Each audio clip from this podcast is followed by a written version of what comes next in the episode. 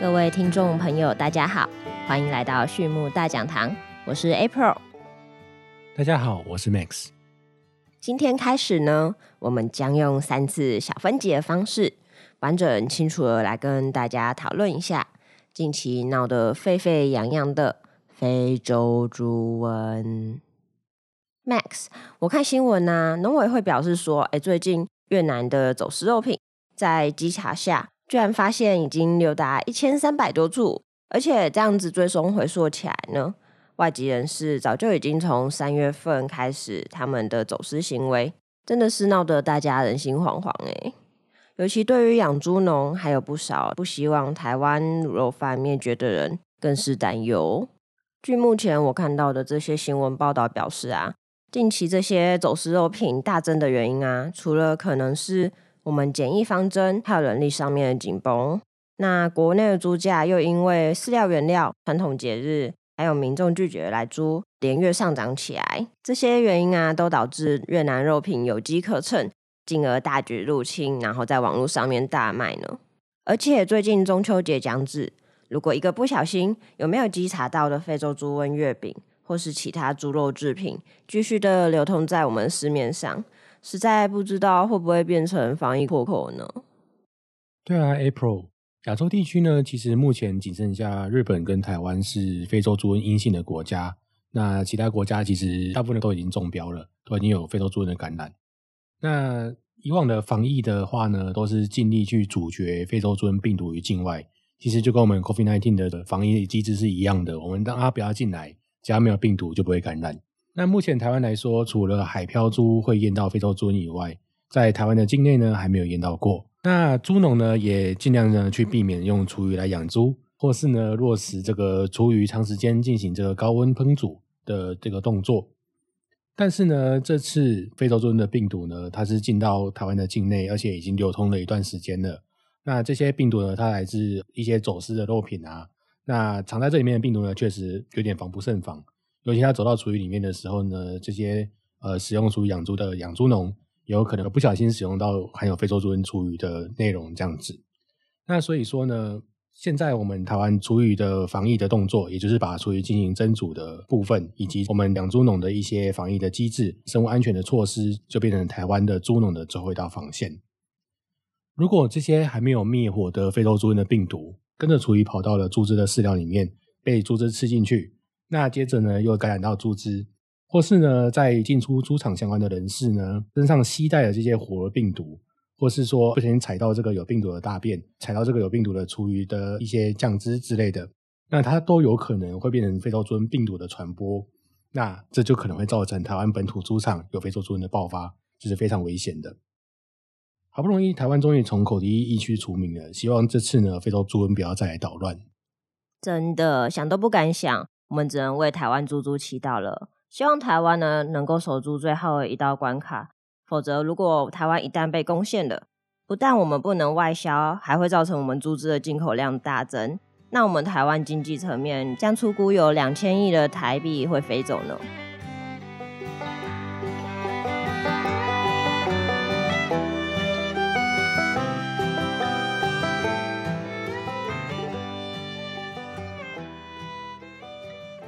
不过，Max，非洲猪瘟呢这个名词虽然从二零一八年就开始逐渐广为人知，但是随着后来的 COVID-19 兴起，想必许多人呢应该都不知道它的由来，也可能忘了非洲猪瘟到底是什么。这边呢就想要请你帮大家解说一下喽。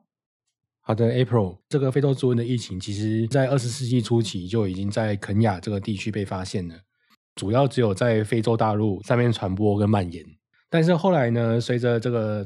贸易，那后来非洲猪瘟的病毒又扩散到了南欧的部分，因为南欧呢就在非洲大陆的上面。那另外加勒比海的群岛呢也有非洲猪瘟病毒的出现，直到了二零一三年呢，蔓延到了俄罗斯。那最近一次非洲猪瘟的病毒大爆发是在二零一八年，在中国大陆有比较大规模的非洲猪瘟病毒爆发。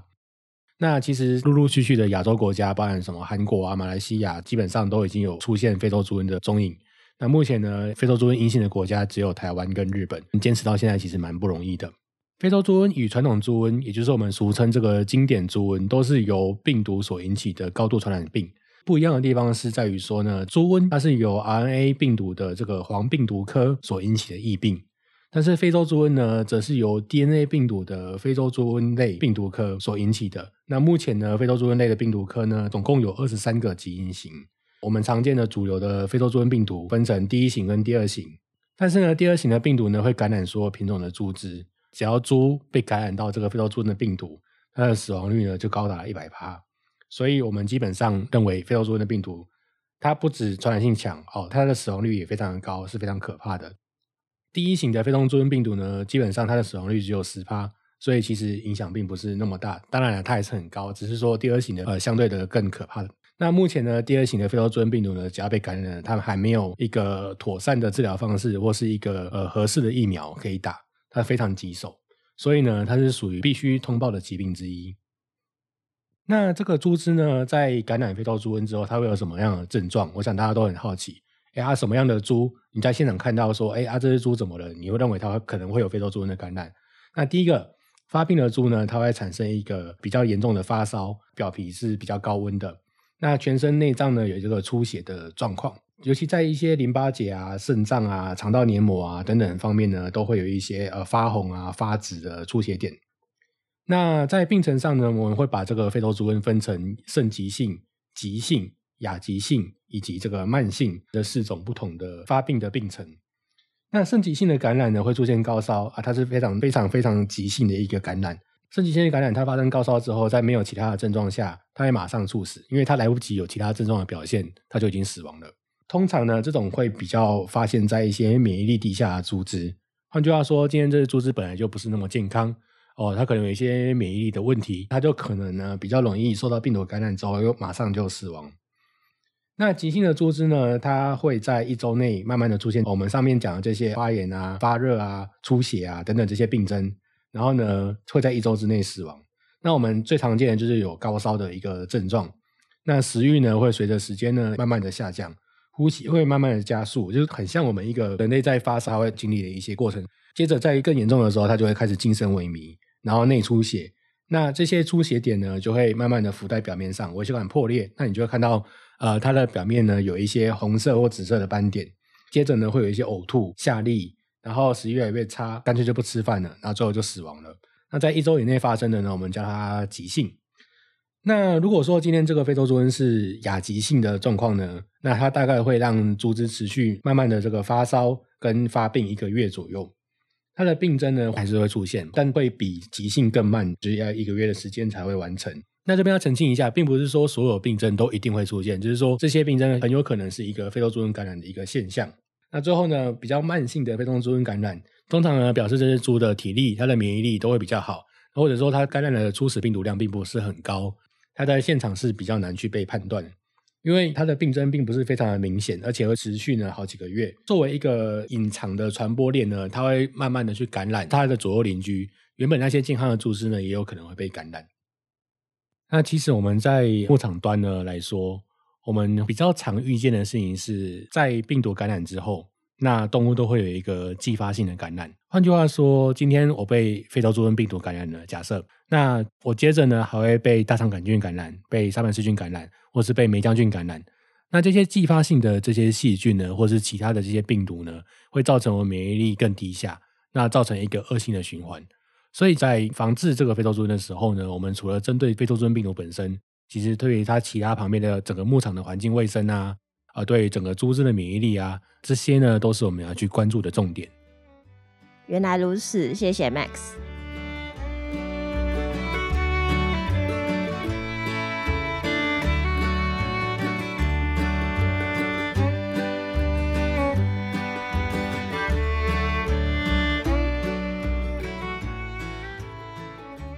那么听完 Max 介绍非洲猪瘟的历史啊、地理的变迁。还有他们生理上的病症、病程之后，那我们接着呢就来谈谈非洲猪瘟它的生存环境，就酸碱度而言需要怎样的吧。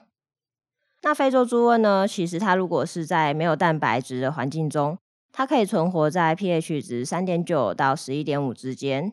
通常在它过高或是过低的酸碱环境下，那这个病毒呢就有可能在几分钟内就死亡。那如果是含有蛋白质的情况下，病毒呢就可以耐高碱达到 pH 值十三点四。那么呢，在不同的产品还有生产环境，如果我们没有进行完善的消毒啊，或是烹煮，那冷藏生猪肉的病毒呢就可以存活一百天。冷冻猪肉呢，则是可以存活达到一千天。那如果我们病毒是在一般猪舍的话，它就可以存活一个月。那像是猪只如果已经感染病毒的话，那它的粪便病毒呢就可以存活十一天。然后呢，就非洲猪瘟呢，其实不是人畜共通的疾病，所以民众并不需要担心呢，我们会不会感染非洲猪瘟。目前的话，就研究表示，非洲猪瘟病毒呢只会感染猪只。那病毒外面呢，它有一个表面蛋白质，必须要跟我们宿主细胞结合呢，它才能进来我们人体进行复制。那如果今天我们物种不同的话，那细胞外面的蛋白质就会不一样。所以呢，非洲猪瘟病毒就只能附着并进入猪只的特定细胞，而不是我们人体的细胞，也没有办法再经过我们口腔或是消化道黏膜。进入我们的人体进行复制跟增殖。那再来就是有的人会担心说，如果我们吃到非洲猪瘟的东西呢，那我们便便会不会也有非洲猪瘟病毒？其实我们人类的胃酸呢，它 pH 值是在一点五到三点五之间，那就已经超过了我们之前提到的病毒耐受 pH 值。所以呢，通常病毒是很少很少很少从我们人类的排泄物内排出的。April，你说的没有错。但是，虽然说人类不是非洲猪瘟病毒的宿主，但是呢，非洲猪瘟病毒呢，它却很有可能跟人类的生活，或者说这个跟人类的活动有很大的关系。怎么说呢？我们都知道，非洲猪瘟的病毒大概从哪里来？大部分呢都会从动物性的原料，或者是说从猪肉本身来。就是说，这只猪它本身感染了非洲猪瘟，它死掉之后呢，这个猪肉假设被我们拿来做成加工制品，或是作为生鲜肉使用。在被人类接触到之后，不管你是把它吃下去，还是摸到它，还是怎么样，反正它只要在你的生活中周遭出现，你就很有可能身上沾染了一些非洲猪瘟的病毒，可能来自你自己身体的表面，或是雨鞋的表面、衣服的表面。接着，假设你是养猪农，那你再走到牧场里面，那你就有可能呢去把病毒呢去传递到这个猪只身上。当病毒量达到一定的量的时候呢，猪只呢就会去感染到非洲猪瘟的病毒。那除了我们人类的活动之外，会去影响非洲猪瘟病毒的传播。其实呢，一些在牧场很常见的这些不速之客，包含了蚊子啊、苍蝇啊、老鼠啊等等之类的这些呃昆虫或者是小动物，它都有可能去作为一个机械传播的方式，把它们的皮毛在它们的口腔、在它们四肢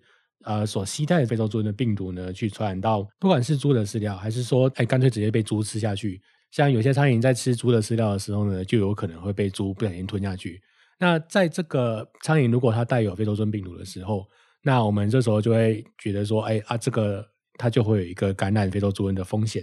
所以说，不管是我们饲养者来说，我们要去注意自己的环境整洁，要去注意自己的整洁。那我们的设备、我们的器具、我们的饲料，甚至说这个周围的这个老鼠或是苍蝇这些病媒的存在。都是我们必须去注意跟管理的一个部分，这些呢，通通都是我们的风险因子。当风险因子越少的时候，我们就感染非洲猪瘟的几率呢就会越低。原来如此，真的是谢谢 Max 的说明。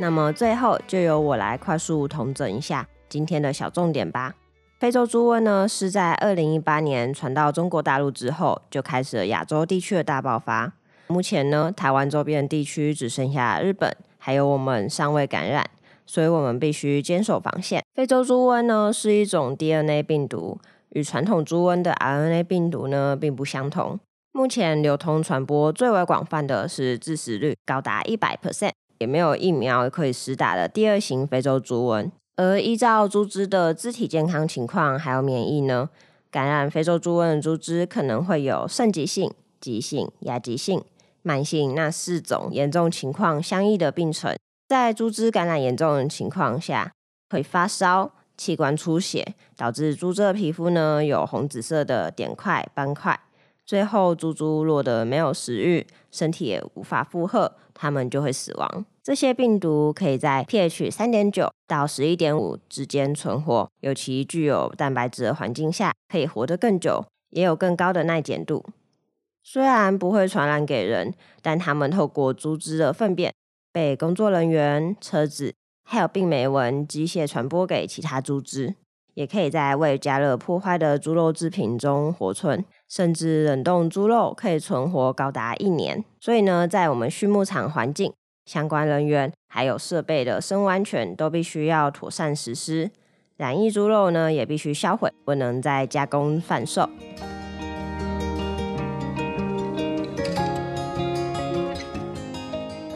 好的，那么我们今天非洲猪瘟特辑的第一部分就到这边。非洲猪瘟呢，虽然是非常严肃的话题，但还是希望大家可以透过我们的叙述，对非洲猪瘟有个初步的了解。再次感谢各位的聆听。第二部分呢，将会在下周一上线，记得来听。对于畜牧大讲堂有兴趣的朋友们，也欢迎来订阅我们。有问题的话，也欢迎留言或是透过简介中的 email 与我们联络。那我们下次再见，拜拜。